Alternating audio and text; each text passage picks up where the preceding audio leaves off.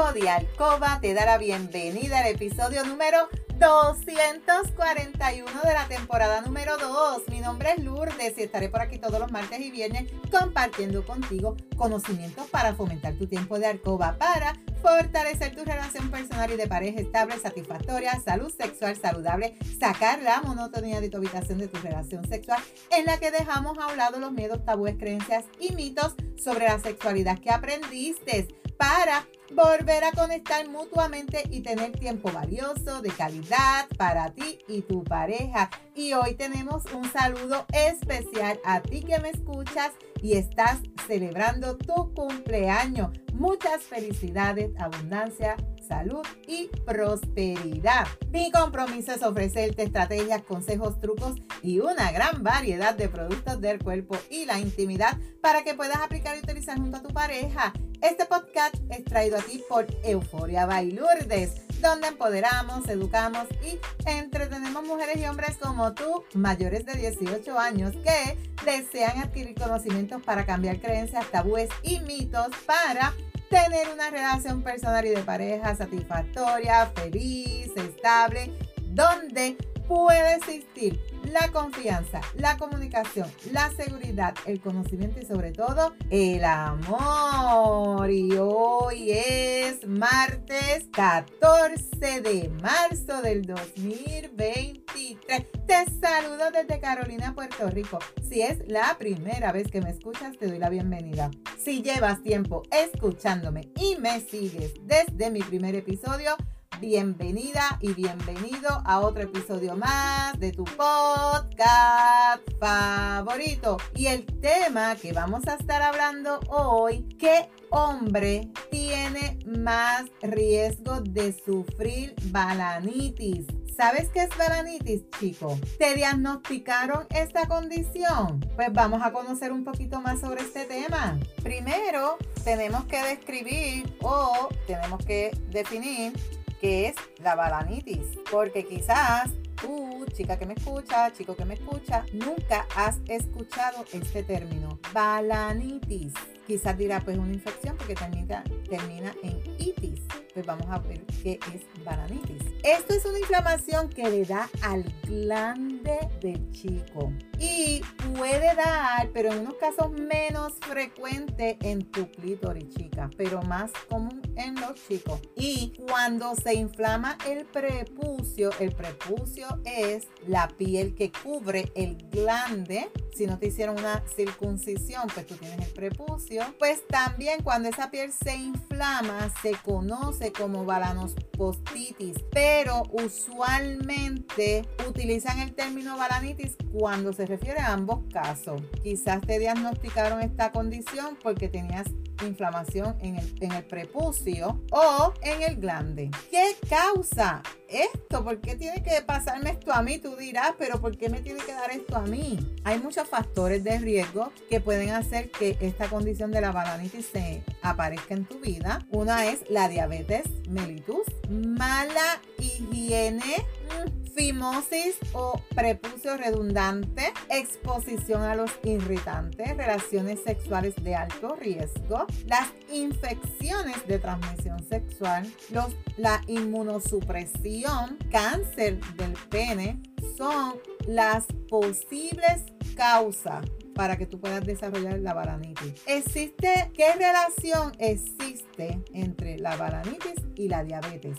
Esa fue de las primeras causas que te acabo de mencionar. Hay una estrecha relación con esta aparición en pacientes que tienen diabetes y es de origen infeccioso. La diabetes, como tú sabes, que ya yo hablé una vez aquí en este podcast sobre la diabetes, es una enfermedad sistémica en la que debido a ese déficit de insulina o la respuesta a esa misma que se produce un exceso de azúcar en tu sangre y se comienzan a dañar esos pequeños nervios y vasos sanguíneos con el tiempo. Yo siempre he dicho que la diabetes es una condición que silenciosa que te va dañando todos tus órganos. Cuando tú vienes a ver, no ves porque te quedaste ciego, no puedes casi caminar, tienes muchísimas condiciones a consecuencia de la diabetes.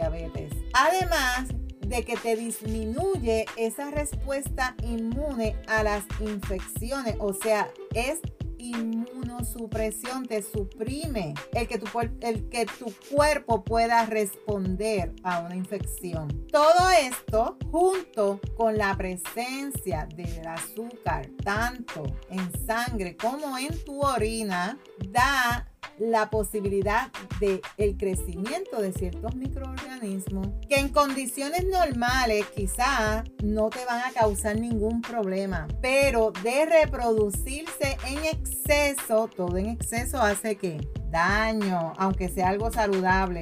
Y este sobrecrecimiento se convierte entonces en algo patológico afectando a tus tejidos, causando inflamación y erupciones genitales. Un ejemplo característico es la infección producida por la levadura cándida, el hongo. Ese tú lo tienes que haber escuchado, ya yo también hablé de, ese hongo en este podcast, busca el episodio. Esto, un tipo de hongo llamado cándida, que es la balanitis más frecuente, pero en los pacientes varones que tienen diabetes. O sea, si tú estás diagnosticado con diabetes y tú no llevas una dieta adecuada, tú no haces ejercicios, tú no te monitoreas tus niveles de glucosa en sangre, pues tú estás en un alto riesgo de tener esta condición. Si no es que ya tú la tienes y no lo sabes, puede aumentar el riesgo de sufrir cáncer de pene por tener esta condición. Es poco frecuente. Ese cáncer de pene es poco frecuente, no es muy común, convirtiéndose a veces en, en ese difícil diagnóstico, porque puede tener forma de verruga, puedes tener una llaga o ser únicamente una zona roja plana en tu pene. Los síntomas, si yo te fuera a decir, pues, pues Lulia, ¿cuáles son los síntomas? Los síntomas son variables. Desde que no tengas ningún síntoma, o sea, de que tú no sientas nada, hasta que tú sientas un dolor, picor, secreciones blanquecinas. Este tipo de cáncer suele evolucionar a partir de ciertas lesiones crónicas que van a salirle a tu pene y que se llaman premalignas bien importante que tú observes los cambios que puedan ocurrir en tu zona íntima, ¿verdad? En tu pene y más si tú eres diabético. La inflamación crónica que se genera por episodios recurrentes de balanitis puede generar que ocurran estas lesiones. ¿Qué se recomienda? Si tú tienes una lesión o te vistes una verruga, algo diferente, pues se recomienda que tú te hagas una biopsia de todo ese tejido que inicialmente tú crees que es sospechoso o de aquellas lesiones crónicas que no han respondido a un tratamiento, porque quizás tú fuiste al urólogo, te dio tratamiento, pero no viste mejoría, continúa ahí la verruga o continúa ahí la llaguita, pues ahí se recomienda entonces que te hagas una biopsia para estimar si tienes algún cáncer o estás potencialmente desarrollando un cáncer. Se estima que aproximadamente un 45% de los pacientes con carcinoma epidermoide del pene tuvieron al menos un episodio de balanitis Así que alerta, chico, alerta. ¿Cuáles son los síntomas para tú decir, ok, pues mira, tengo eso, no tengo eso. Lulia, tengo balanitis, no, no tengo balanitis. Pues mira, los síntomas más evidentes que tú puedes observar, edema y eritema, es que o está muy rojo o está hinchado, inflamado, ¿verdad? Puede acompañarse con picor, puede acompañarse con dolor. Vas a eliminar una secreción por tu uretra, a veces con mal olor, que si tu pareja pues tiene ese favor oral contigo, quizás sienta o perciba ese mal olor, porque quizás tú no lo percibes, pues eso es otra señal. En ocasiones pueden aparecer las llagas rojas en el glande. Puedes tener ulceraciones, aunque son infrecuentes, secreciones acumuladas en ese surco balano prepulsial, lo que le llaman como el cuello del glande. Puedes ahí acumular secreción. Puedes tener imposibilidad de retraer el prepucio si no tienes la circuncisión, que normalmente pues tú lo echabas hacia atrás para la higiene y ahora te está costando poderlo echar. Puedes tener dolor al orinar, dificultad ficcional, puedes tener irritación crónica, puedes tener estenosis que es estrechez. En el caso de la balanitis, puedes tener una estrechez en esa zona, que todo te va a indicar que ahí está pasando algo. Ahí hay un problema. ¿Cuándo tú debes acudir al especialista o a tu médico? Yo sé que tú, chico, yo no sé si tú eres igual que todos los chicos que yo conozco, que no les gusta ir al médico y menos a un urólogo. ¿Por qué? Por vergüenza, por miedo, desconocimiento. Pero como siempre te digo, ante la duda, saluda. Tú tienes que acudir a ese especialista si tú tienes dolor, picor en el glande. Si tu prepucio te duele, lo sientes inflamado, rojo, hay algunas llagas, tienes verrugas en el pene, tienes que ir corriendo a tu médico. O sea, no puedes dejar pasar eso pensando, ah, eso se me quita ya mismo. No, tienes que acudir urgentemente al médico. Se deben evitar las relaciones sexuales cuando tú tienes balanitis. Los síntomas que se producen, primeramente, no te van a dejar tener relaciones sexuales porque tú vas a tener un aumento en la sensibilidad, vas a tener dolor, vas a tener edema y esto puede empeorar con las relaciones sexuales. Incluso si tú te pones un condón de látex esto puede generar más irritación en esa zona, porque a lo mejor dirá, pues yo me pongo un condón para que no me moleste, eso te puede irritar más esa zona. Es recomendable que si ya tú fuiste al médico, lleves a cabo el tratamiento médico que te prescribió el especialista y esperar a que esos síntomas comiencen a disminuir y que tú puedas ver mejoría para que tú puedas retomar la actividad sexual. Además, siempre es bien importante descartar la presencia de infecciones de transmisión sexual porque se asocian con la balanitis. Así que tú tienes que hacerte pruebas de transmisión sexual si es que tú has estado expuesto con varias parejas y no tienes una pareja fija. En el caso de la candidiásica, se necesita también tratar a la pareja si también la padece, puesto que si no, corre el riesgo de padecer también de balanitis recurrente. ¿Qué tiempo tú tienes para curarte? Esto se cura, no se cura. El tiempo que puede durar la balanitis va a depender qué lo causó y la presencia de los factores de riesgo. La mayoría de las balanitis desaparecen rápidamente de 1 a 7 días después que te dieron el tratamiento adecuado, tú seguiste las reglas, las instrucciones y tú ves mejoría. La gran parte de los casos no llegan a hacer cirugía, así que se entiende que el tratamiento funciona siempre y cuando tú lo lleves de acuerdo a cómo te orientaron. ¿Qué pasa si tú estás presentando una serie de sintomatología que te estás identificando en este podcast que posiblemente tú puedas tener balanitis y no quieres ir al médico a tratarte. Por lo mismo, miedo, desconocimiento que puedo tener, quizás estoy enfermo, tengo cáncer, porque la mente, la mente es número uno para atormentar a las personas. Existen tratamientos médicos que son bien eficaces contra la balanitis. Están las terapias, recomendaciones para tratar de prevenir la inflamación, una buena adherencia entre los pacientes. Esto se debe a que fácilmente son, a que son fáciles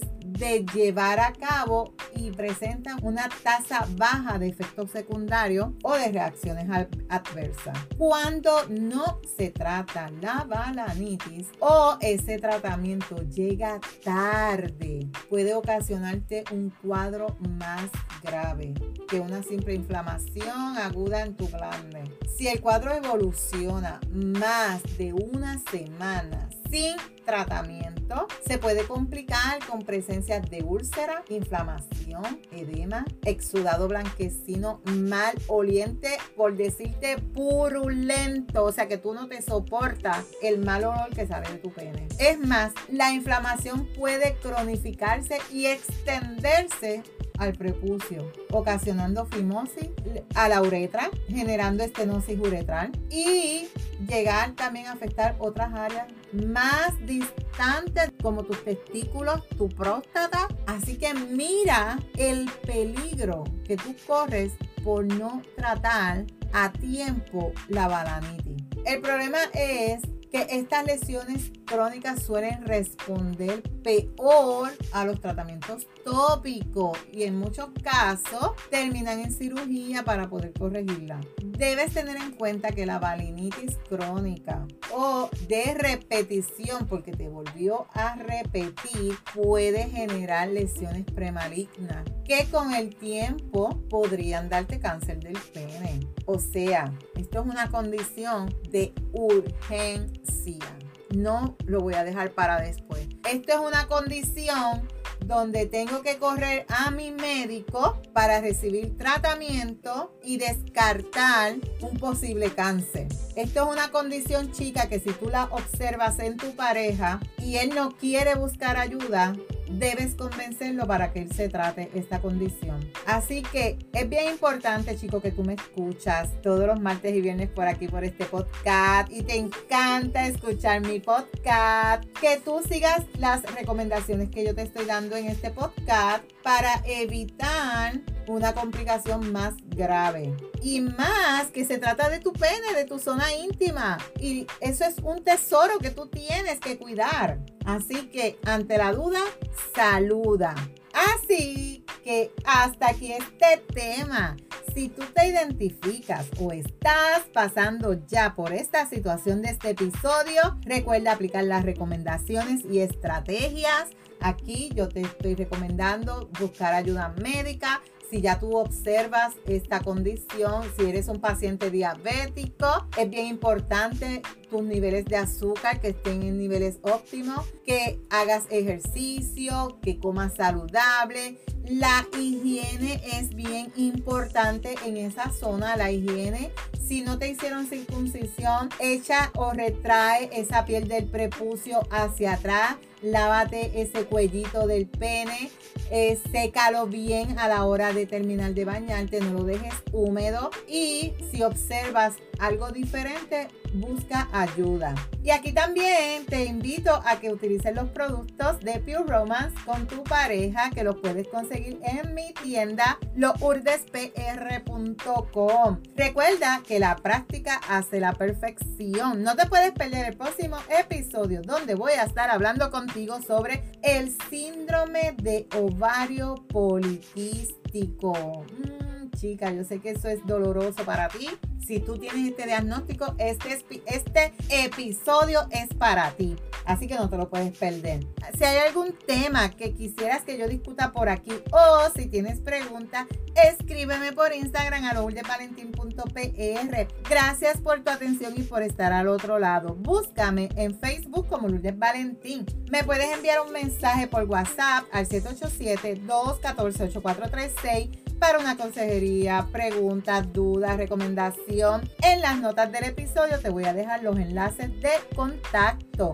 Si tú encuentras valor en este contenido, comparte este episodio en tus redes, en tu chat y recuerda dejarme tu reseña. Nos vemos el próximo viernes con el favor de Dios. Cuídate, pero recuerda, eres poderosa, eres valiosa, eres maravillosa y tu felicidad no se la delegues a nadie. No dejes de soñar. No dejes de soñar. Cuídate.